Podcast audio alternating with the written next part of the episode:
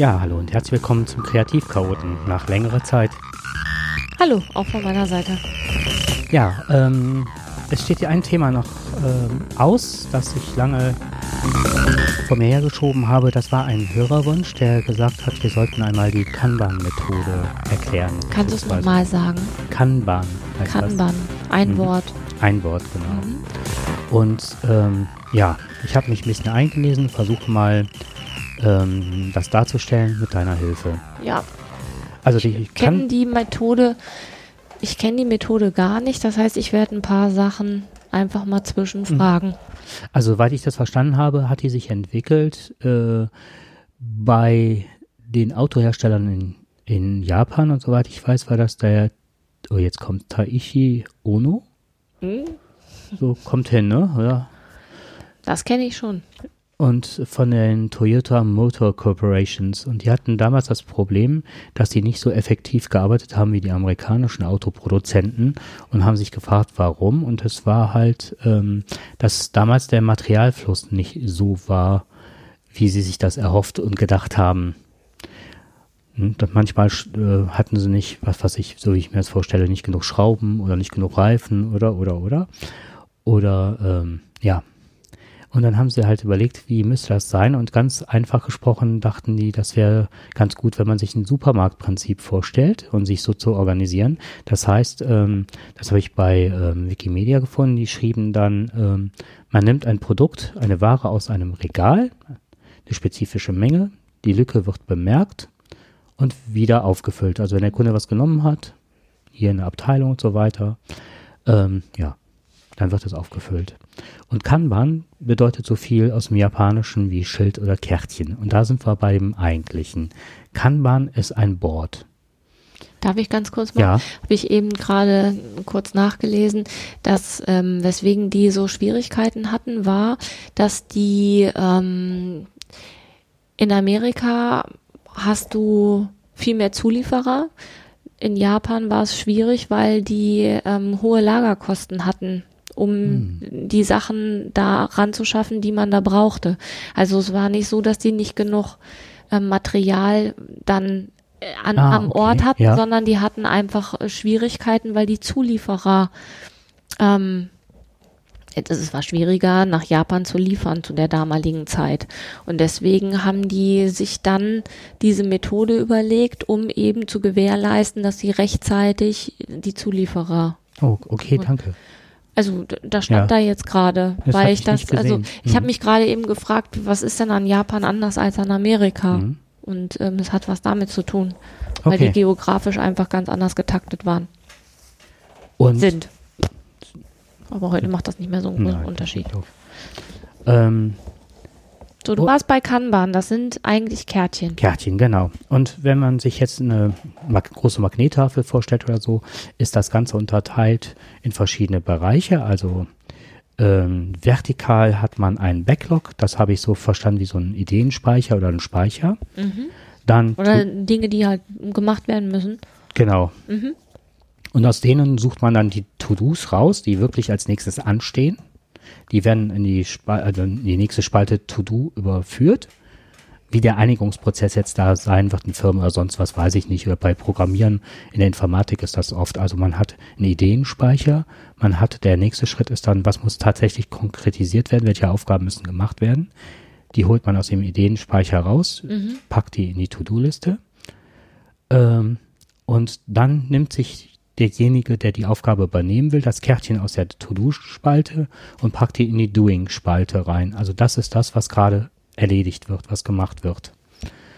Danach gibt es einen Prozess des Verifyings, das heißt des Überprüfens. Und von da aus geht es ins Dann, mhm. was wirklich gemacht worden ist. So, und dann ist der Prozess für diese Aufgabe abgeschlossen und kann dann also immer noch am Schluss überprüft werden, was haben wir alles geleistet, in welcher Zeit und so weiter.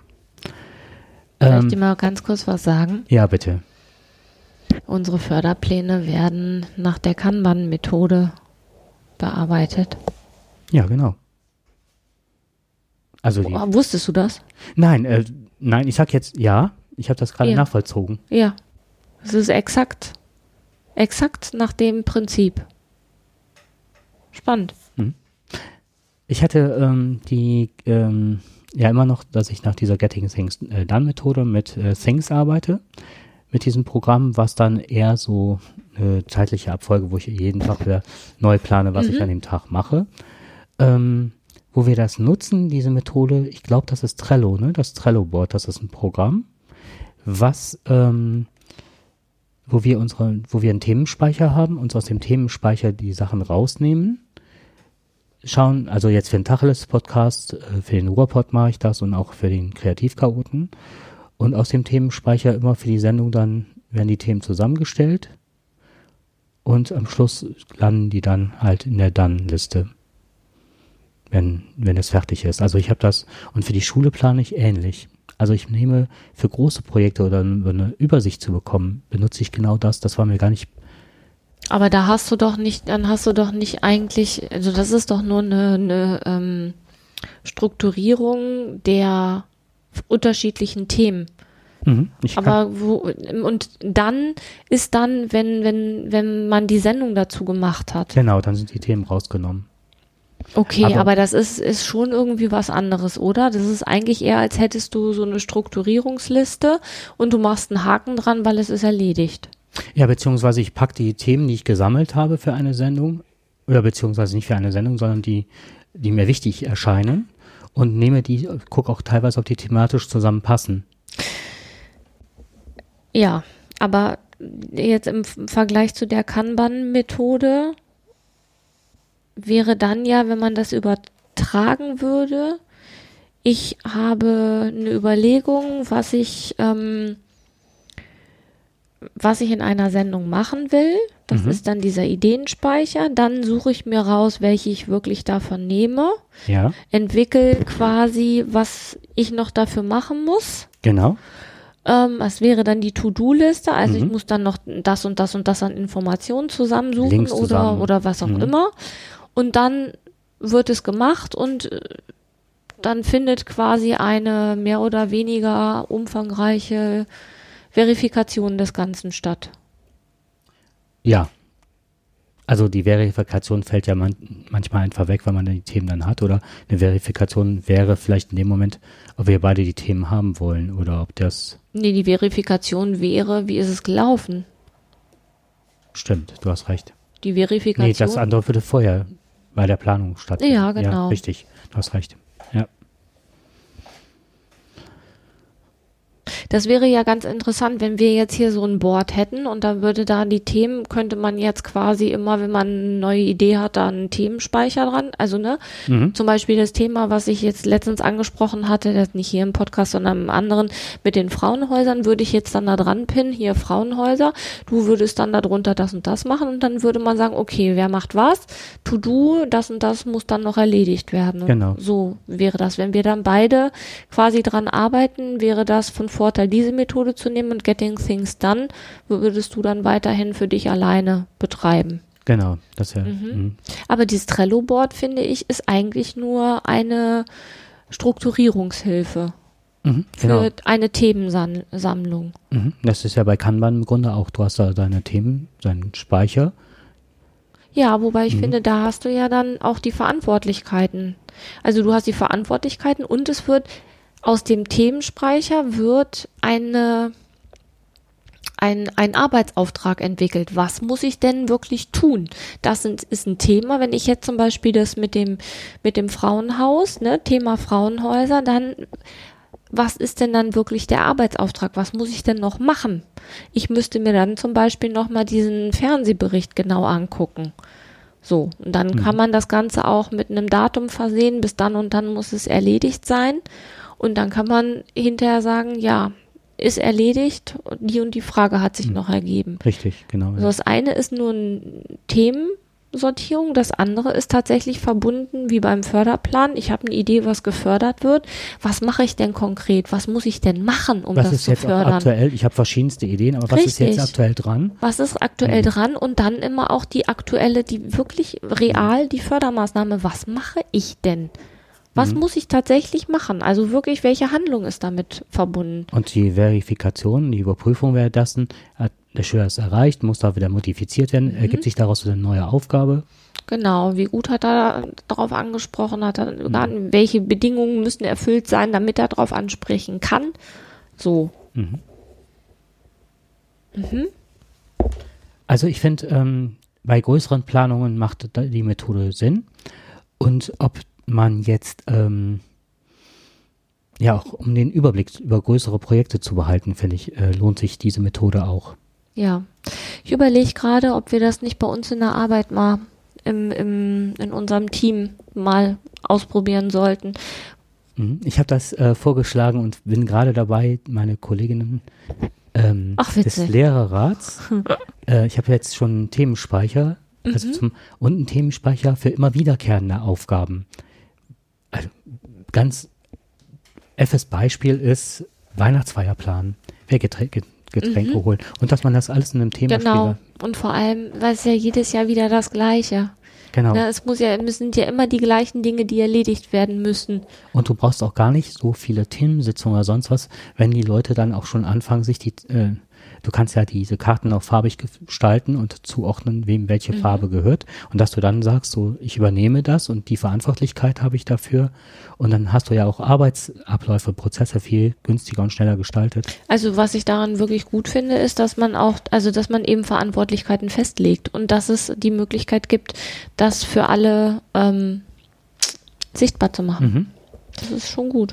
Und was ich auch gut finde an der Methode ist, ähm, man kann zum Beispiel auch noch ein, eine Rubrik Pause, pausierend nehmen, dass zum Beispiel, wenn man an einem Punkt nicht weiterkommt oder dass Bedingungen nicht aktuell gegeben werden, ja. dass sie in Arbeit ist, dass man das sieht, dass sie aber pausierend sind und man in der Zwischenzeit vielleicht ein anderes Projekt sich zu äh, oder sich widmen kann und dann wieder später, wenn die Dinge sich geändert haben, wieder daran mhm. weiterarbeiten kann. So jetzt mal auf einer Skala in Anbetracht ne, mhm.